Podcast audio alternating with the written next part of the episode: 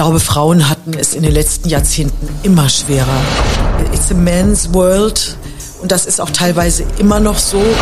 Auf ganz vielen verschiedenen Ebenen sind Frauen benachteiligt. Um Gutes zu tun, muss man nicht unbedingt äh, jahrelang ehrenamtlich arbeiten. Das geht auch im Kleinen. Wenn jemand geizig ist und einen Igel in der Tasche hat, ist er auch meistens geizig mit allen anderen wichtigen Dingen. Manchmal haben wir den Eindruck, dass es tatsächlich in den letzten Jahren eher zu Rückschritten gekommen ist. Scheitern ist eine Chance.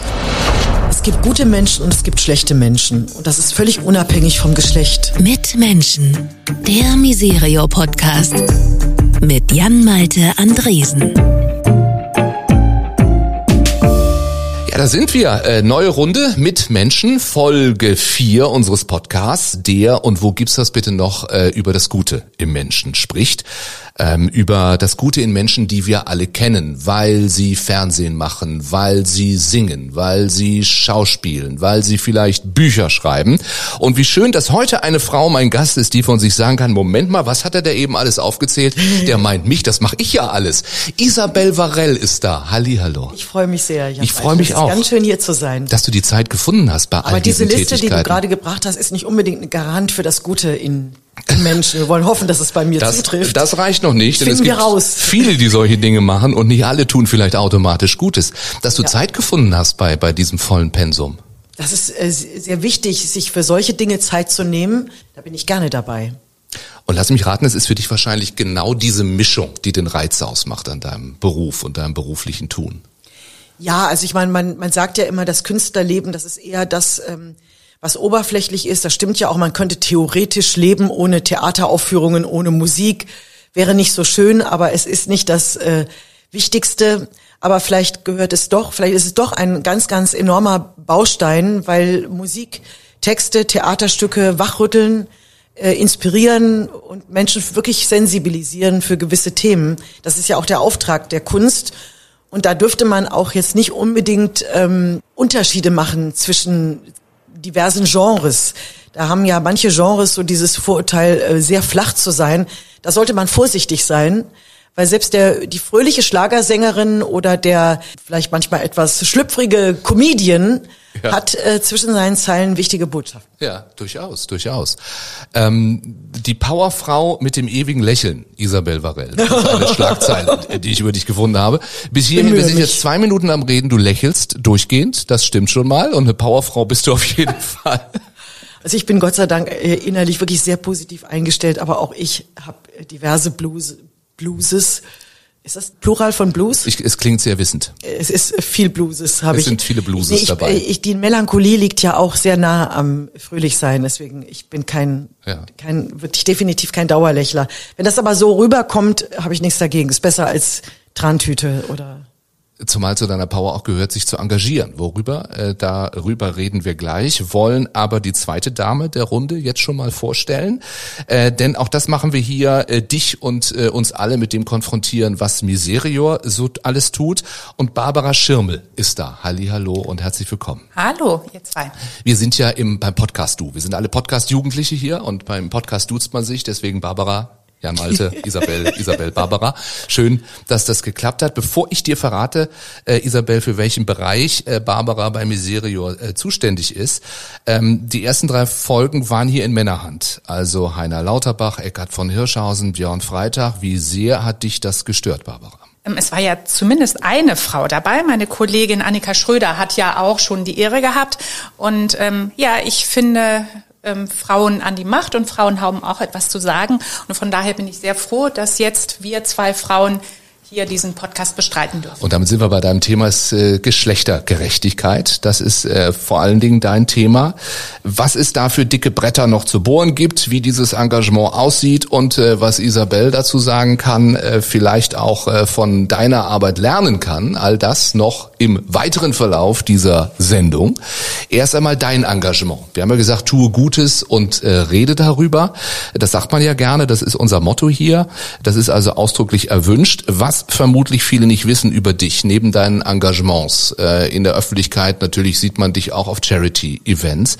Für mich war eine neue äh, Information, vielleicht habe ich einfach noch nicht genug aufgepasst. dass du dich auch zur ehrenamtlichen Sterbehelferin hast ausbilden lassen. Ja, ich habe drei Jahre in einem Hospiz äh, begleitet. Äh, das ist äh, einige Jahre her oder mittlerweile viele Jahre her. Das war in einer Zeit, wo ich fest an Theaterhäusern engagiert war und ich dadurch auch äh, die Verantwortung übernehmen konnte und die Bindungen zulassen konnte. Das ist ja wichtig, dass man dann da ist, wenn man äh, einen Menschen oder mehrere Menschen begleitet auf ihrem letzten Weg. Das war für mich eine ganz, ganz bereichernde Erfahrung. Äh, aber um Gutes zu tun, muss man nicht unbedingt äh, jahrelang ehrenamtlich arbeiten. Das geht auch jeden Tag. Für jeden, der uns jetzt zuhört, geht das im Kleinen. Ich gehe zum Beispiel nie an einem äh, Wohnungslosen oder, Ob oder Obdachlosen vorbei, der leblos da liegt. Ich überprüfe das immer. Ich, geh, ich versuche mit offenen Augen durchs Leben zu gehen.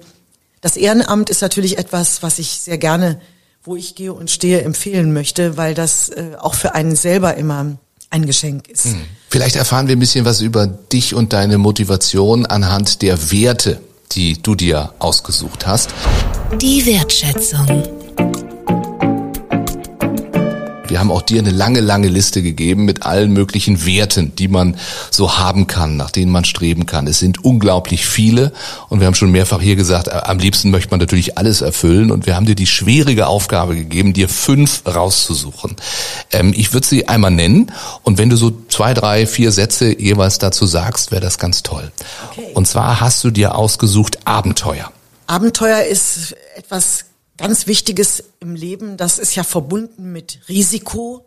Und wichtig ist, dass wir diese Vorsicht in uns nicht zu sehr wachsen lassen. Mit dem Älterwerden ist das sehr, ist diese Gefahr einfach da, dass man äh, immer vorsichtiger wird.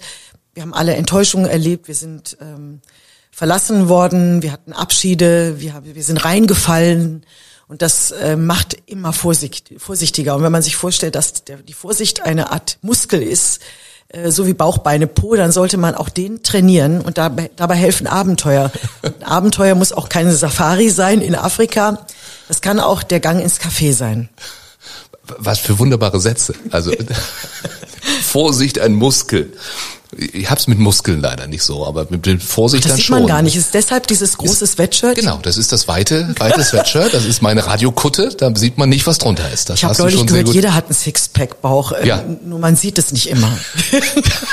ich sage immer, Waschbrett wird überbewertet. Waschtrommel ist eigentlich auch was ganz Feines. Apropos Waschtrommel, Großzügigkeit ist auch ein Wert, den du dir ausgesucht hast. Wir meinen nicht den großzügigen Schnitt meines, meines Sweatshirts. Du bist ein Mensch, der großzügig ist. Ich finde Großzügigkeit wirklich äh, unheimlich wichtig und damit meine ich jetzt nicht die Möglichkeit, seine Freunde im Restaurant einzuladen. Das kann sich ja gar nicht jeder leisten, sondern ähm, das Gegenteil von Geiz, äh, das zu haben. Und das bezieht sich auf alles im Leben. Ein Mensch, der großzügig ist, der ist auch großzügig mit seinen Gefühlen, mit seiner Liebe, mit seiner äh, Achtsamkeit. Äh, das zieht sich durch alle Ebenen. Und wenn jemand geizig ist und einen Igel in der Tasche hat, wie man so schön sagt, ist er auch meistens geizig mit allen anderen wichtigen Dingen im Leben. Dritter Wert, Mut. Mut, das passt so ähnlich äh, vom Inhalt her wie äh, eben das Abenteuer. Ähm, Mut gibt's ja nur, wenn man ängstlich hat. Also es gibt Mut nicht ohne Angst, weil wenn man keine Angst hat, muss man ja nicht mutig sein. Dann ist das ganz normal, was man macht. Und das ist für mich halt auch wie so eine Trainingseinheit. Mutig sein macht das Leben schöner, abwechslungsreicher und macht äh, stärkt die Resilienz einfach. Hm. Ängste zuzugeben ist auch mutig. Ja, ich habe mich ziemlich nackig gemacht in meinem letzten Buch. Ich will jetzt um Gottes Willen gar keine Buchwerbung machen oder so, aber das war das Zentrum meines äh, meiner Botschaft. Äh, ich habe immer behauptet, äh, ich habe vor nichts Angst. Das habe ich gesagt, um den Job zu kriegen im Leben immer wieder. Das Gegenüber soll ja denken, die wackelt nicht, die kippt nicht um, die ja, kann das, der können wir das zutrauen, die macht das. Aber das, das Gegenteil ist natürlich der Fall es gibt so viele Ängste, die man Menschen von vorne auf der Stirn eben nicht ansieht. Und ich gebe heute zu, und das ist schön, dass man das mit 60 eben kann, ich habe immer den Arsch voll Angst. Also natürlich nicht immer gleich viel, aber ähm, man, man begegnet immer wieder neuen Menschen und in meinem Beruf ist das sehr ausgeprägt und ich will das weiter können. Äh, und deswegen ist dieses zu den Ängsten stehen für mich eine ungeheure Lebenshilfe für mich selbst. Ja, damit sind wir schon, Barbara nickt hier nämlich ganz eifrig, während du das alles sagst, ja eigentlich auch schon äh, bei dem Thema, dass wir uns so ein bisschen, äh, weil du da bist, über diese heutige Folge geschrieben haben, die Geschlechtergerechtigkeit.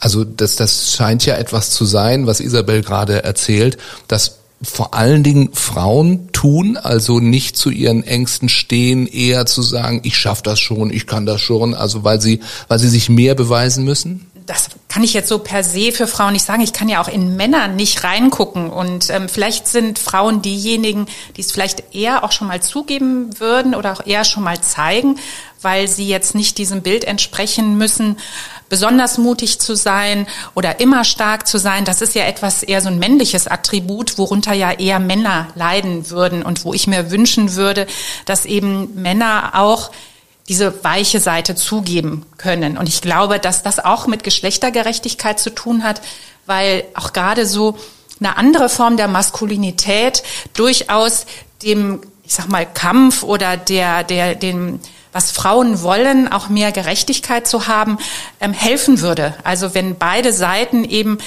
diese ähm, ja, Ganzheitlichkeit finden würden, ich glaube, dann würden wir Geschlechter auch besser zusammenarbeiten.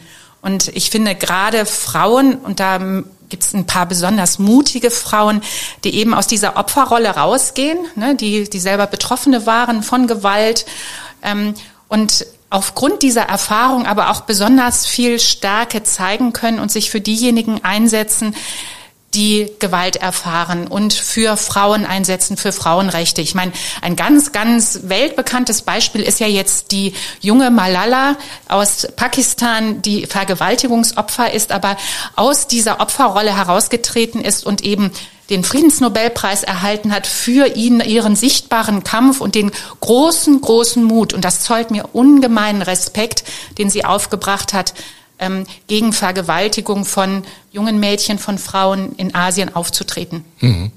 Weil du das jetzt schon so erwähnst, ähm, möchte ich das auch einmal sagen. Ich, ich fand sehr eindrucksvoll hier auf eurer Homepage miserior.de. Äh, da gibt's eine ganze Interviewreihe, die heißt Starke Frauen mit wirklich Visionärinnen, mit Kämpferinnen, Trägerinnen von Entwicklungen, die sich einsetzen für eine friedlichere Welt.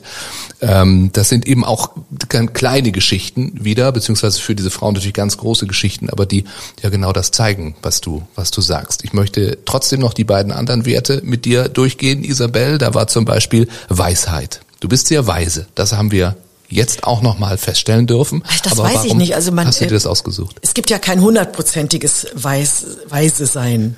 Äh, ich habe nur im, meine Erfahrung zeigt mir im Leben, dass Weisheit nichts mit Alter zu tun hat.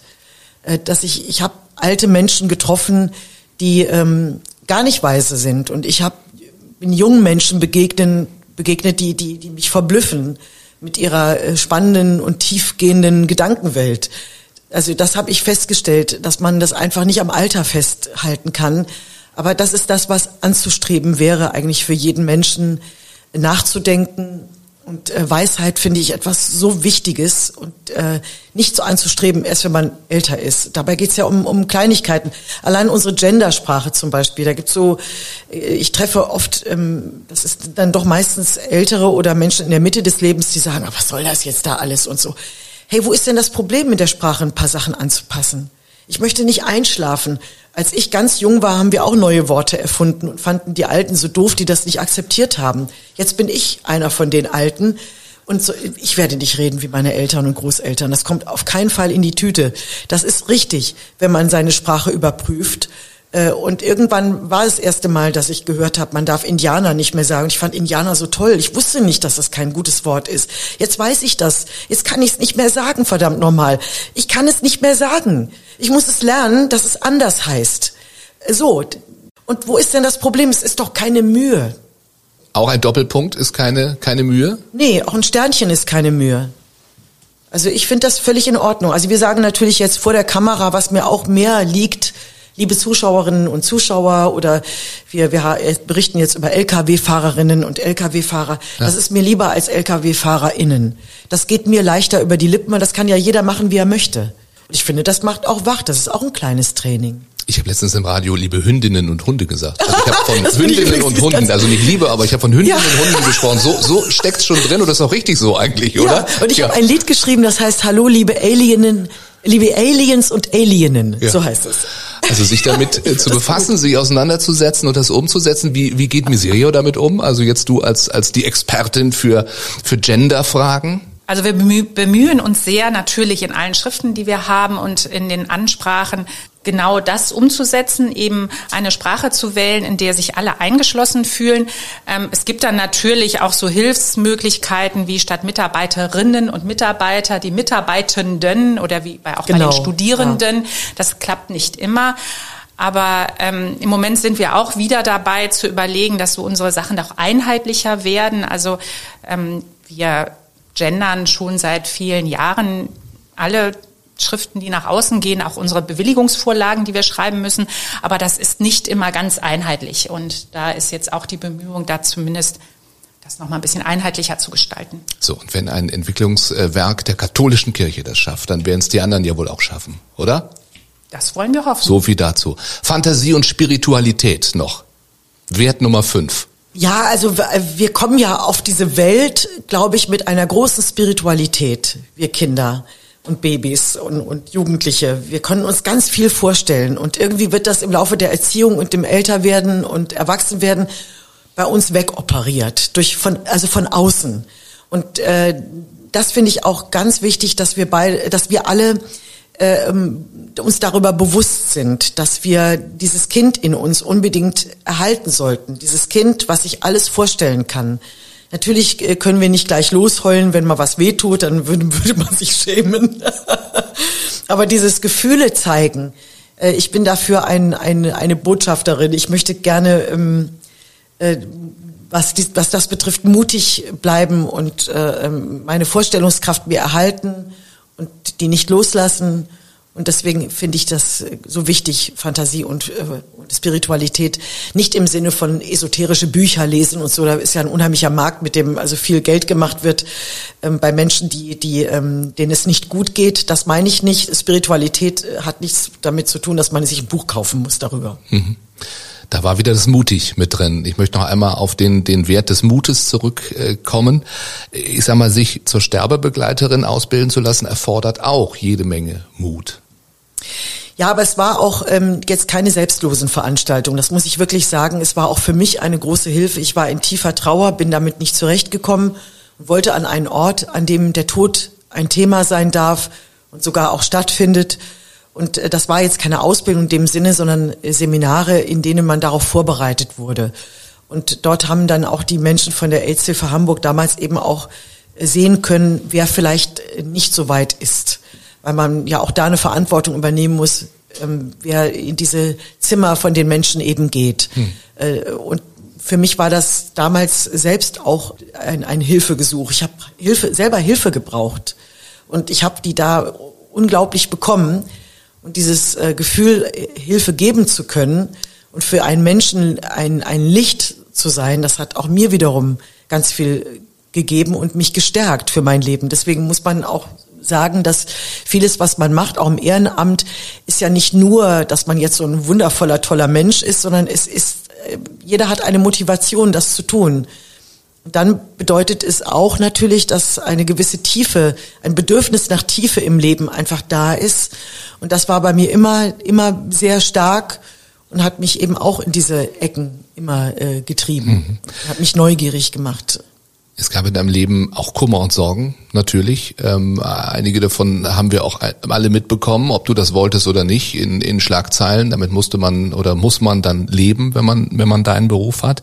Wie viel äh, Stehauf Männchen, Frauchen, Entschuldigung, wie viel Stehauf Frauchen steckt in Isabel Varell?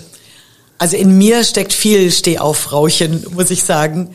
Ähm, ich glaube, ich habe einfach Glück gehabt. Ich habe bei der, äh, als der liebe Gott mich gebastelt hat äh, oder wer auch immer das war, bin ich, habe hab ich glaube ich ein großes Akku verpasst bekommen. Und das ist eben etwas. Wir sind naturell und Prägung. Mein Naturell, äh, womit ich, also ich glaube nicht, dass wir alle als gleicher 3500 Gramm schwerer Klops auf die Welt kommen. Da ist schon was in uns drin, was naturell ist. Und da bin ich einfach gut ausgestattet worden. Das ist Glück. Das ist einfach Glück. Manche Menschen brechen im Laufe des Lebens und äh, ähm, sind wirklich Opfer und können auch nichts dafür, einfach weil sie die Stärke nicht haben. Wir sind ja letztendlich auch Tiere, das dürfen wir nicht vergessen. Und es gibt halt auch in der Tierwelt eben die Schwachen, die überleben nicht. Ja. Und nicht alle sehen es wie du, scheitern als Chance, hast du auch mal gesagt. Und das ja. würde ich als, als Lebensmotto dann gesehen, beziehungsweise nicht als Lebensmotto, aber als Motto in diesen schwierigen Momenten dann. Ja, ich bin groß geworden mit dem Glaubenssatz, Scheitern ist etwas Schlimmes. Und das ist ja völlig blödsinnig. Das stimmt ja gar nicht. Das Scheitern ist eine Chance. Und man muss sich auch nicht schämen. Ich bin die Kriegsenkelgeneration. Wir haben das alles noch durchs Leben tragen müssen, was unsere Eltern haben aushalten und ertragen müssen. Deswegen muss man auch da versöhnlich sein. Aber auch die Versöhnlichkeit oder das Verzeihen hat irgendwo eine Grenze, das ist klar. Aber ähm, wir müssen unbedingt in die Welt hinausschreien, dass Scheitern nichts Schlimmes ist und hast jede Menge erreicht ähm, in diesem Leben und du wirst noch sehr, sehr, sehr, sehr, sehr, sehr viel erreichen, auch weiterhin. Ähm, gib's zurück, das hast du gerade gesagt, wie wichtig dir das auch ist. Ist das auch eine Form des Zurückgebens quasi als, als ähm, ja dafür, was du erreicht hast? Ja, jetzt muss man natürlich erst, erst definieren, was hat man erreicht. Also es gibt einmal die berufliche Vita, da, da freue ich mich natürlich, dass der, dass der Beruf mich bis hierhin durchs Leben getragen hat. Das war nicht immer selbstverständlich für mich. Ich hatte viele Existenzängste, hatte Zeiten, äh, wo ich nicht geglaubt habe, dass das alles so weitergeht, dass sich weiter Türen öffnen. Äh, aber es gibt eben auch ähm, dieses, was hat man erreicht als, als Mensch? Was ist mein Werk des Lebens? Und das ist, glaube ich, wichtiger. Ähm, das ist jetzt leichter gesagt, wenn man, wenn, wenn man jetzt keine Existenzängste mehr hat, aber diese, dieses, diese Entwicklung als Mensch ähm, zu erkennen im Laufe des, auf dem Weg eben, was ist wirklich wichtig. Das ist, glaube ich, das, äh, worauf man dann auch ein bisschen stolz sein kann. Und äh, also man ist, man kann sich immer verbessern, aber ich bin ganz, ganz einig mit mir. Mhm. Wenn wir darauf gucken, äh, auf das, das Geben, also und, und wir sind uns einig, du gibst sehr viel, du, du machst sehr viel, du bist engagiert, äh, du bist sozial engagiert. Ähm, wenn du auf dein Umfeld guckst, hast du den Eindruck, unsere Gesellschaft müsste mehr geben? Ja, also unsere Gesellschaft, das ist schon ähm, ganz schwer zu erklären. Manchmal habe ich das Gefühl, es macht sich so ein Egal-Ding breit in der Gesellschaft, weil es die die die heutige Jugend ist aufgewachsen mit äh, Themen Altersarmut und äh, dann wenn ich durch den Drogeriemarkt gehe, dann denke ich mir, wie sollen wir denn jemals ohne Plastik klarkommen?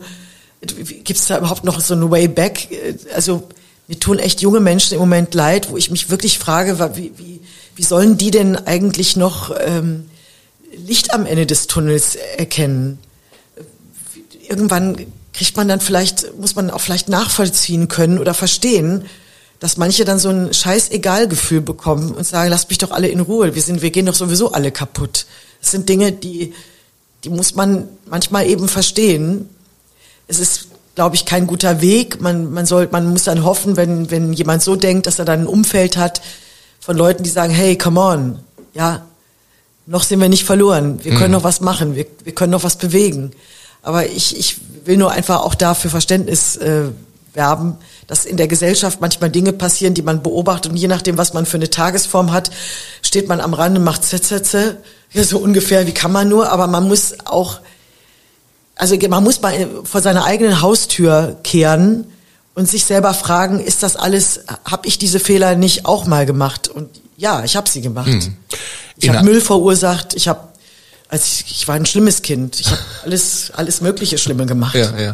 Aber wir hatten andere Perspektiven. Also viel schön, wie du das sagst. Also dass tatsächlich ja die jungen Menschen von heute ja, sagen, ich bin im Drogeriemarkt und äh, was soll ich denn tun? Ich kann nichts tun. Äh, ich bin mitten in einer Pandemie. Ich weiß nicht, äh, wo es für mich beruflich hingeht, wo es wo es mit meiner ganzen Welt hingeht. Ja, das ist anders. Da hast du recht. Ja, und wenn dann irgendjemand denkt, ihr könnt mich alle mal, das ist ja kann ich auch verstehen. Wo wäre denn Isabel Varell, ähm, wenn sie heute 13, 14, 15 wäre? Bei Fridays for Future, Ende Gelände?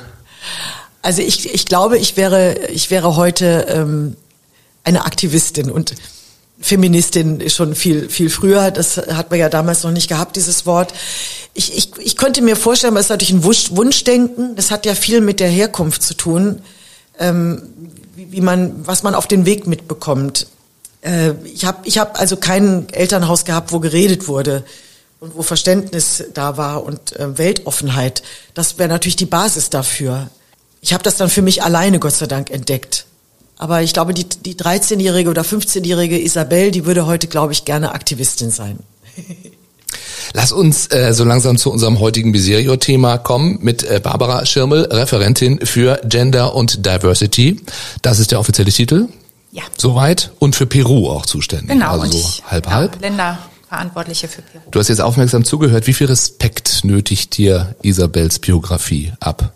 Oh, sehr viel Respekt. Also Dankeschön. gerade ähm, als du am Schluss gesagt hast, du bist nicht damit groß geworden, eben mit dieser Weltoffenheit und ähm, damit, dass dir jemand dich auf dem Weg vielleicht begleitet hat. Ne? Also ich kann von ganz persönlich von mir sagen, ich habe, mein Vater war ein Mensch, der sehr weltoffen war, der selbst mit den 89 Jahren, mit denen er gestorben ist, noch immer ja so eine ähm, offene Perspektive für die Menschen hatte und uns sehr früh beigebracht hat, ähm, was es bedeutet, andere Kulturen kennenzulernen, der mit uns ins Ausland gegangen ist. Also ich habe eigentlich sehr früh genau das kennengelernt und deswegen finde ich es umso bewundernswerter, wenn Menschen das so auf ihrem eigenen Lebensweg erfahren und ähm, ja bemerken. Toll. Dankeschön. Vielen Dank bevor wir auf die Situation jetzt weltweit gucken, die ja dein, dein Thema ist, äh, und in der eine Showbiz-Karriere ja sicher als, als Luxusproblem anzusehen ist. Äh, trotzdem an dich, Isabel, die Frage, du hast viel gearbeitet. Ich sage nochmal, dass du viel geschafft hast, auch wenn es nicht immer leicht war. Das hast du erzählt. Würdest du grundsätzlich sagen, Frauen haben es schwerer im Beruf, in deinem Beruf vor allen Dingen? Ich glaube, Frauen hatten es in den letzten Jahrzehnten immer schwerer. Äh, und das ist einfach ein, ein Fakt, weil ähm, das, das ist it's a man's world und das ist auch teilweise immer noch so. Und das ist so tief verwurzelt. Und wenn man sich die Geschichte der, der Menschheit allgemein äh, anguckt, dann ist das halt einfach so ein schwerer Weg raus aus diesen Vorbehalten, aus diesen tief sitzenden äh, unter die Haut tätowierten äh, Gefühlen und Einstellungen der Menschen. Und auch die Frauen sind ja oft die Gegner der Frauen. Das ist ja auch noch so das Ding. Die sind so ähm, beeinflusst, auch erziehungsmäßig. Das ist ja auch das Problem heute noch in den Kulturen, wo diese Ungleichheit besteht, dass eben auch für die jungen von ihren Müttern Steine in den Weg gelegt bekommen. Aber für dich selber, also gab es Momente in deiner Karriere, wo du das wirklich erlebt hast, wo du eine schlechtere Gage bekommen hast, wo du vielleicht einen gewissen, wobei ein Job als Frau, man, man sucht wahrscheinlich entweder Frau oder Mann, obwohl vielleicht auch nicht im, im äh, Musikbereich. Also hast du ähm, Momente erlebt, wo du gemerkt hast, dass ich jetzt eine Frau bin, das ist für mich ein Nachteil? Äh, ja, ich habe auf jeden Fall Anzüglichkeiten äh, erlebt. Ich habe sexuelle Belästigung einmal ganz krass erlebt, habe aber auch da dann äh, mich außergerichtlich geeinigt. Äh, dieser Mann hat dann, es war ein Produzent von einer Fernsehshow, 5000 Euro an ein Frauenhaus äh, war er bereit zu bezahlen äh, in Köln. Ähm, das, ich habe den Weg bin ich nicht weitergegangen, weil ich auch wieder da Angst hatte, dass es in der Presse letztendlich ich dann am Pranger stehe. Von wegen, sie muss ihn doch vielleicht provoziert haben. Durch hm. diese ganzen Geschichten traut man sich als Frau oder traut Frau sich als Frau eben immer noch nicht so richtig äh, äh an die Öffentlichkeit zu gehen. Umso besser und bewundernswerter finde ich eben diese Bewegung aus Amerika, MeToo. Das hat so viel den Frauen geholfen. Ähm, Darf ich fragen, wann das bei dir war, wann dieser äh, Fall war? Diese, diese krasse sexuelle Belästigung, die war ja so vor 15 Jahren. Ungefähr. Aber ist ja auch wieder, ist ja auch der Mut wieder, oder? Also wenn du es schaffst, dagegen bis vor Gericht vorzugehen und vielleicht nicht das, das wirklich gerechte Urteil, äh, aber immerhin es erreichst, dass dieser Mann vor 15 Jahren viel Geld an ein Frauenhaus bezahlt hast, das erfordert Mut und, und geraden Rücken. Ja, also ich meine, ich konnte das ja nicht im Raum stehen lassen und der hatte natürlich auch wahnsinnige Angst. Also der hätte seinen Job verloren, äh, öffentlich-rechtlich, der ist ein ziemlich großer großer Typ ähm, im beruflichen, sein Standing ist sehr, ähm, ja, der hätte, also der kann, der kann froh sein. Aber äh, es ist einfach, ich habe äh, im, im Laufe meines beruflichen Lebens natürlich äh, vor allen Dingen in den Anfängen, das erste Jahrzehnt in den 80ern, das war ja zwar ein lustiges, ausgelassenes Jahrzehnt, aber da war das doch sehr verstärkt, dieses schlüpfrige, diese, diese, diese Anzüglichkeiten der Männer, das ist ganz schwer, das zu erklären. Äh, das war ja auch teilweise lustig. Es ist immer die Frage, wer das macht. Ähm, es gab aber die, bei denen das eben nicht lustig war. Aber die Tatsache, dass wir drüber nachdenken, dass wir Ja, drüber reden, dass wir wichtig. wissen, dass es eine Gratwanderung Absolut. ist und uns dessen bewusst sind, das ist ja ein Fortschritt. Auch sonst, Barbara, muss man sagen, in Sachen Gleichberechtigung, ich kann das jetzt als alter weißer Mann hier sagen, mich hinsetzen, es hat sich doch viel getan, ne? Es hat sich sicher nicht genug getan. Aber es wird drüber geredet. Genau, ja. Ähm, also wie weit sind wir in Deutschland? In Relation zu vielen anderen Ländern sind wir nicht schlecht, aber da ist sehr, sehr, sehr viel Luft nach oben, würde ich sagen. Ne? Also ähm, sowohl im wirtschaftlichen, politischen, ne? also da sind doch noch deutlich zu wenige Frauen auch, die an Entscheidungen beteiligt sind. Und wie sieht's im Rest der Welt aus? Im Rest der Welt sieht es zum Teil sehr viel schlechter aus. Also ähm, die, äh, auf ganz vielen verschiedenen Ebenen sind Frauen benachteiligt. Das ist äh, wie, wie auch hier in Deutschland in wirtschaftlicher Hinsicht, in politischer Hinsicht. Aber in vielen Gesellschaften oder in vielen Ländern geht es ja auch bis hin zu der Entscheidung, ob sie zum Beispiel überhaupt einen Reisepass haben dürfen, ähm, wie viele Kinder sie haben, wen sie heiraten. Ähm, da sind die Entscheidungen von Frauen extrem beschnitten. Und äh, da fangen wir nochmal auf einer ganz anderen Ebene an, für die Rechte von Frauen zu kämpfen, die ja nun auch in einer Menschenrechtscharta verbrieft sind, wo ja wirklich Männer und Frauen gleichberechtigt sein sollten und es halt an vielen Stellen der Welt nicht so ist. Ähm, Nachher will ich gleich noch mal was korrigieren. Also jetzt ähm, ebenso zu Kunst und Musik und so so als Luxus. Ähm, das sehe ich ganz anders. Ich meine, abgesehen davon, dass wir alle in der Pandemie merken, wie sehr uns das fehlt und dass wir das für unsere Psyche brauchen, sind das für uns auch in der Zusammenarbeit mit unseren Partnerorganisationen ganz, ganz wichtige ähm, Methoden und Vehikel, Informationen rüberzubringen. Also ähm, ob das jetzt eine Sängerin in Westafrika ist, die in ihren Liedern gegen ähm, Genitalverstümmelung singt oder wir haben eine Organisation in Kenia, die über die gemeinsam mit lokalen Künstlern Ausstellungen gegen Menschenhandel macht, wo gerade Frauen von betroffen sind oder HIV/AIDS. Du hast es eben auch schon erwähnt, wie viel auch an Sensibilisierung und Information über Theater im Kontext von HIV/AIDS im südlichen Afrika passiert. Das sind ganz wichtige Vehikel und da hat man die Möglichkeit, Menschen auf einer Ebene anzusprechen, die eben nicht so ein Buch mit Wissen ist, sondern man sieht ein Theaterstück, man, man hört ein Lied und man gerät ins Nachdenken. Und das Aber ist so habe ganz, ich ganz Isabel wichtig. verstanden auch vorhin, ne? dass du also sagtest, gerade gerade in der Kunst und von bis, also von der großen Kunst bis hin zum, äh, Entschuldigung, seichten Schlager, äh, da sind äh, Genau, äh, ja, aber du sagtest ähm, von wegen, das sei so Luxus. So in einem Ach so, das das, war- wollte ich dann so mal richtig du. Ja, ja, stellen, dass okay. ich das Okay. so gar nicht Luxus Ja. finde, sondern Ja. im das Gegenteil ist toll, was ganz du gesagt wichtig. hast. Ja, vielen Dank. Finde ich auch so wichtig. Und da waren jetzt ein paar Themen drin, die es äh, anzugehen gilt und ähm, äh, um die ihr euch kümmert. Wie schafft man da, ja, all dieser Dinge Herr bzw. Frau zu werden und auch Prioritäten zu setzen? Das ist eine gute und gar nicht so einfache Frage. Also ähm, die Herausforderungen sind sehr, sehr vielfältig und wir haben natürlich das Glück, dass wir mit sehr ähm, qualifizierten Partnerorganisationen weltweit zusammenarbeiten. Das heißt, wir als Miserium müssen das ja nicht alles selber tun, sondern wir können das mit den Menschen zusammentun, die vor Ort leben, die selber betroffen sind. Und gerade Betroffene in der ehrenamtlichen Arbeit, ehrenamtlichen Arbeit spielen eine ganz wichtige Rolle. Und dadurch können wir auch ein bisschen mehr in die Breite gehen. Aber letztendlich ist, sind die Bretter, wie eben schon erwähnt wurde, sehr, sehr dick, die da gebohrt werden müssen. Und ähm, manchmal haben wir den Eindruck, dass es tatsächlich in den letzten Jahren eher zu Rückschritten gekommen ist durch auch diese ganzen populistischen und rechten Bewegungen, die sich weltweit breit machen, die durchaus eine negative Auswirkung auch auf die Rechte von Frauen haben. Also fehlender Zugang zu Bildung, nur um es nochmal klar zu machen, ist ein Thema für euch. Gewalt gegen Frauen natürlich. Äh, grundsätzlich die Geschlechtergerechtigkeit, ungerechte Bezahlung, weibliche Genitalverstümmelung. Ähm, da gibt's so einen kleinen Link. Du hast von deiner Arbeit als äh, Sterbehelferin ähm, im Hospiz für AIDS-Kranke erzählt. Auch da gibt's einen Punkt bei euch. Genau, wir sind ja in vielen Ländern arbeiten wir auch immer noch. Ne? Es ist leider haben sich da viele verabschiedet äh, gegen HIV/AIDS, also zur Aufklärung, äh, zur auch medikamentösen Versorgung und ähm, hier spielt das Thema Geschlechtergerechtigkeit im, besonders im südlichen Afrika eine ganz besondere Rolle.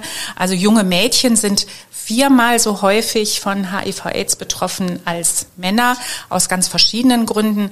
Einmal ähm, ja durch Sugar Daddies, also sie werden ausgenutzt als junge Frauen ähm, durch ihre Armut. Da sind dann reiche Männer, die ihm irgendwas versprechen und äh, gegen entsprechende sexuelle Bezahlung. Ähm, es gibt sehr schädliche Praktiken im südlichen Afrika, Afrika, die das befördern. Also auch gerade hier spielen so die ähm, Selbstbestimmung der Frauen und das Thema Geschlechtigkeit, eine, ähm, Geschlechtergerechtigkeit eine sehr große Rolle. Ähm, wir versuchen mit Projekten auf verschiedenen Ebenen anzusetzen. Also es gibt natürlich die Projekte, die sich ganz gezielt gegen Gewalt an Frauen richten, die so einen Aspekt im Auge haben. Aber es gibt natürlich auch die Projekte, die versuchen, strukturell etwas zu verändern in den Gesellschaften. Also Frauen zu stärken, psychosoziale Betreuung für Frauen, ähm, einkommensschaffende Maßnahmen, aber gleichzeitig natürlich auch mit den Männern zu arbeiten, weil ich habe das ja eben schon mal erwähnt. Ähm, wenn man Strukturen verändern will, dann muss man an mehreren Ebenen ansetzen und da spielen auch Männer eine ganz, ganz wichtige Rolle. Was ja eine Riesenaufgabe ist. Also wie bekommt man Männer dazu, dass man mit ihnen arbeiten kann und, und äh, wie geht ihr da vor? Es ist ja oft so, dass Männer selber unter Situationen leiden. Also wenn jetzt in der, in, in der Familie sehr viel Unfrieden ist, wenn man ständig mit seiner Frau Streit hat, dann da leiden ja auch Männer drunter. Und ähm, diese, die Selbstmordrate weltweit ist unter Männern deutlich höher als unter Frauen. Das heißt, diese ähm, Unzufriedenheit, die ist, steckt natürlich auch in den Männern. Und es gilt da ähm, zu gucken, wo ist hier die Win-Win-Situation? Wo haben Männer auch etwas davon, wenn ihre Frauen mehr Rechte haben? Und ich habe es eben schon mal erwähnt, auch diese weichen Seiten zu erkennen, sagen zu dürfen, ach, ich fühle mich mal nicht schlecht oder das, ähm, ist nicht gut. Nicht gut und ja. wir arbeiten natürlich dann Männer mit Männern. Also das ja, ist ja. Ne, dann ähm, sehr hilfreich, wenn man dann zum Beispiel sogenannte Role Models hat, die dann in Männergruppen halt auch sagen, so bei mir sieht's inzwischen in der Familie ganz anders aus. Ne? Ich gehe mit meiner Frau anders um, wir sind alle zufriedener, unser Einkommen hat sich verbessert, weil wir jetzt beide gemeinsam zum Familieneinkommen beitragen. Und das sind so Situationen, ähm, die dann andere vielleicht auch überzeugen. Ja. Aber es ist schwer und es ist ein sehr, sehr, sehr dickes Brett. Dickes Brett und ein weites Feld. Ich finde das total spannend. Also was es, was es da für Projekte, was es, was es für Arbeiten auch gibt, wo ihr überall tätig seid. Wenn wir uns so ein paar Dinge rausgreifen, wir haben gerade über die Situation der Frauen in Sachen HIV im südlichen Afrika gesprochen. Bei fehlendem Zugang zur Bildung fällt uns Afghanistan ein, natürlich, und die Situation dort nach all den Entwicklungen im vergangenen Jahr. Hat man da, habt ihr da überhaupt einen Zugang und wisst, wie die Situation ist gerade? Ähm, ja, wir haben Zugang, wir haben auch Kontakte ähm, und es ist glücklicherweise so, dass die Projekte, die Miseria dort fördert, im Moment trotz der Machtübernahme weiterlaufen können. Das sind sehr viele Projekte im Gesundheitsbereich, wo Frauen auch profitieren. Ähm, es sind ein, zwei Projekte, wo Frauen halt Bildung erfahren. Aber das vordringlichste Problem ist natürlich, es ist ja jetzt in den letzten Tagen auch in, sehr viel in den Nachrichten gewesen, ist einfach das nackte Überleben. Also im Moment herrscht ein der, so großer Hunger und so viele Menschen sind ähm, davon betroffen, dass es jetzt wirklich darum geht, überhaupt erstmal zu überleben, zu gucken, wie kommen Menschen an Nahrung. Und da sind auch wieder Frauen diejenigen, die am meisten betroffen sind, weil die diejenigen sind, die ihre Kinder ernähren wollen, die gucken müssen, dass sie das Essen auf den Tisch bekommen. Und äh, ja, da ist unsere Sorge sehr groß. Darf ich fragen, was deine persönliche Motivation war, dich für dieses Thema, für die Geschlechtergerechtigkeit einzusetzen? Also einmal ist es bestimmt so, dass mir irgendwann bewusst geworden ist, ich bin so die erste Generation, die auch ja studieren durfte, ohne dafür kämpfen zu müssen. So, ne, die erste, wo es selbstverständlicher war, als Mädchen aufs Gymnasium zu gehen und ähm, ich komme aus einer Familie mit vielen Geschwistern, wo dann auch nicht immer alle ganz gleich behandelt wurde. Ich habe mich dann oft geärgert, wenn mein Bruder irgendwas nicht musste, was ich musste. Und ähm, durch meine Reisen auch. Ne? Ich habe ja sehr früh, war ja relativ jung, als ich bei Miserio angefangen habe. Und ich hatte so ein Schlüsselerlebnis auf meiner allerersten Dienstreise. Da war ich in einem westafrikanischen Dorf, wirklich am Arsch der Welt. Und wir sind durch dieses Dorf gegangen und dann kam eine Frau auf mich zu. Ich würde heute sagen, die war mit Sicherheit nicht älter als Anfang Mitte 30, sah aber schon sehr alt und abgearbeitet aus. Und dann nahm diese Frau meine Hand und ihre Hand und hielt die so nebeneinander. Meine war natürlich ganz glatt. Ich bin ja so eine Büroarbeiterin. Ne? Also wenn ich so ein bisschen was, was mache im Haushalt, ist das mal ein bisschen putzen und spülen. Und, und ihre Hand, genau, war voller Schwielen. Das war so eine richtig abgearbeitete Hand. So. Und ich war sprachlos in dem Moment. Ich meine, wir hatten natürlich auch keine Sprache, in der wir hätten kommunizieren können, so miteinander reden, aber diese Situation, die hat sich bei mir eingebrannt. Ihr habt euch mit euren Händen euer Leben gezeigt. Genau, ja, du sagst es sehr gut. Wir haben uns unser Leben gezeigt und da ist mir bewusst geworden, was für ein Leben hat diese Frau? Was für ein Leben hat die gehabt? Und ich glaube, dass die mit ihren Anfang, Mitte 30 längst Großmutter war, mit, mit 14, 15 verheiratet, viele Kinder bekommen. Und das war für mich auch ein Schlüsselerlebnis. Mhm. Aber darf ich eine Sache mal zum großen Ganzen sagen? Es gibt gute Menschen und es gibt schlechte Menschen. Und das ist völlig unabhängig vom Geschlecht. Und ich möchte mal unbedingt deutlich machen, dass zu diesem ganzen Prozess auch gehört, dass Frauen umdenken. Weil, ich sag's nochmal, es sind oft die Mütter, die einen Prozess ausbremsen. Äh, und das ist, das gehört zu diesem Thema unbedingt dazu. Es gibt äh, ganz wundervolle Männer und großherzige Männer, ich glaube auch überall auf der Welt, und es gibt aber überall auf der Welt eben halt auch Mütter, die absolut versagen. Hm. Stellt ihr das bei euren Projekten fest, dass eben auch euer Engagement von Frauen nicht unterstützt wird oder geblockt wird? Ja, also ich gebe dir völlig recht. Gerade das Thema weibliche Genitalverstümmelung ist so ein Thema, wo es wirklich Frau, es sind ja Frauen, die Frauen beschneiden oder es sind nicht die Männer. Und die Männer wissen oft gar nicht, was passiert. Für die ist das ähm, das ist positiv besetzt und ich heirate eine Frau, die, die beschnitten ist, so, ähm, weil es traditionell ist, aber die haben überhaupt keine Ahnung, was tatsächlich passiert. Und es sind, es sind tatsächlich die Großmutter und Mütter, die in dem Gedanken, meine, meine Tochter muss ähm, ja einen Ehemann finden und muss sauber bleiben, die das weiter ähm, praktizieren. Und von daher geht auch da der, der Weg über die Männer, aber auch ganz viel über die Frauen. Da gebe ich dir recht, denn letztendlich sind wir Mütter diejenigen, die auch unsere Söhne erziehen. Ich habe zwei Söhne, von daher, ich habe mich dann auch immer bemüht, die ähm, so zu erziehen, dass sie auch mit diesem Thema anders umgehen. Ob mir das gelungen ist, weiß ich nicht. Da müsste ich wahrscheinlich die Freundin meines jüngeren Sohnes mal fragen.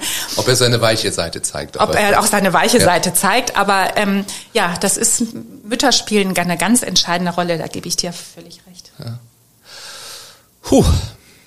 Ich kann nur sagen, miserio.de, ganz viele äh, spannende Artikel auch über über eure Arbeit, über diese vielen verschiedenen Projekte. Mich hat das die die äh, der Bericht über Mexiko auch sehr mitgenommen, in, muss man sagen. 40.000 Menschen sind da vermisst, darunter ganz viele junge Frauen auch.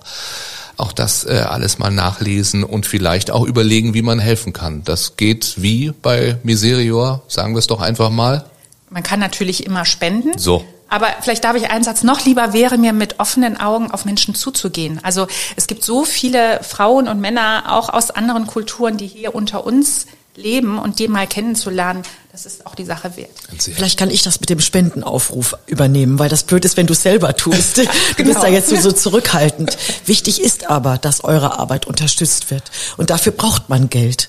Und wenn es nur fünf Euro sind und der Großindustrielle kann gerne Tausende spenden, aber es ist so wichtig, was ihr macht. Äh, ich äh, verehre das sehr und folge euch überall und äh, finde eure, euer Engagement fantastisch und Miserium muss unbedingt Spendengelder bekommen. Punkt. Punkt. Dem kann ich gar nicht mehr so viel hinzufügen, außer dass wir Isabel natürlich, wir haben gesagt, wir reden über das Gute und das Gute tun und hier wird nicht über Bücher geredet und über Singles und sonst wie, aber trotzdem bitte, da wollen wir drüber reden, denn es gibt ein Buch von dir äh, und wenn ich dich nach weiteren Projekten frage, was, wo sehen wir dich, wo erleben wir dich, worauf freuen wir uns heute schon? Ja, also jetzt kommen die ganzen Tourneen, die geplatzt sind, die werden jetzt äh, abgearbeitet. Es kommt erstmal eine Theatertournee, die ist genau vor zwei Jahren, als es losging, äh, geplatzt. Dann gehe ich mit äh, meinem, meinen äh, Konzertlesungen äh, auf Tournee. Das wäre im Herbst eigentlich im Vergangenen gewesen.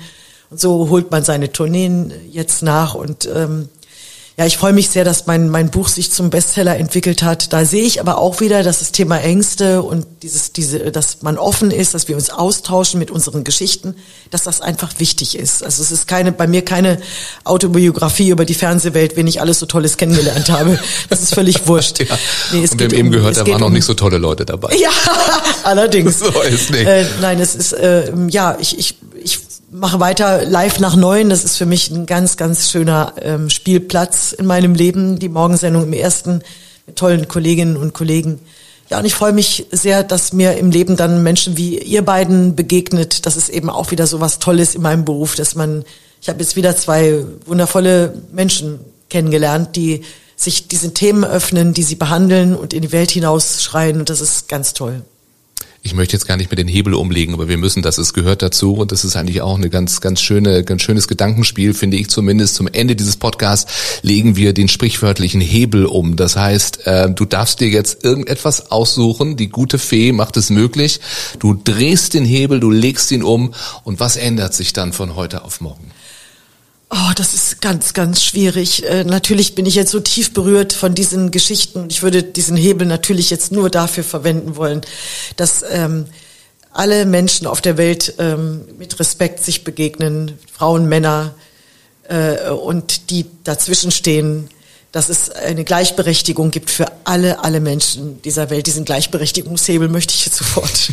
Ich habe noch einen zweiten. Hebel für Barbara auch. Ach, ich finde, den ich, ich, ich packe mit an und ja. helfe Isabel dabei, diesen Hebel umzulegen. Ja, ist ja auch ein großer, schwerer Hebel, den genau, machen wir zusammen.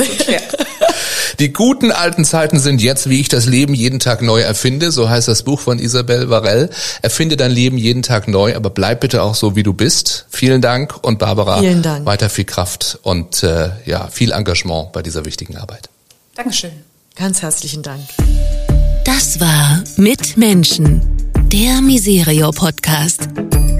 Mehr über die Arbeit von Miserio für Menschen in Not und wie auch du helfen kannst auf miserio.de.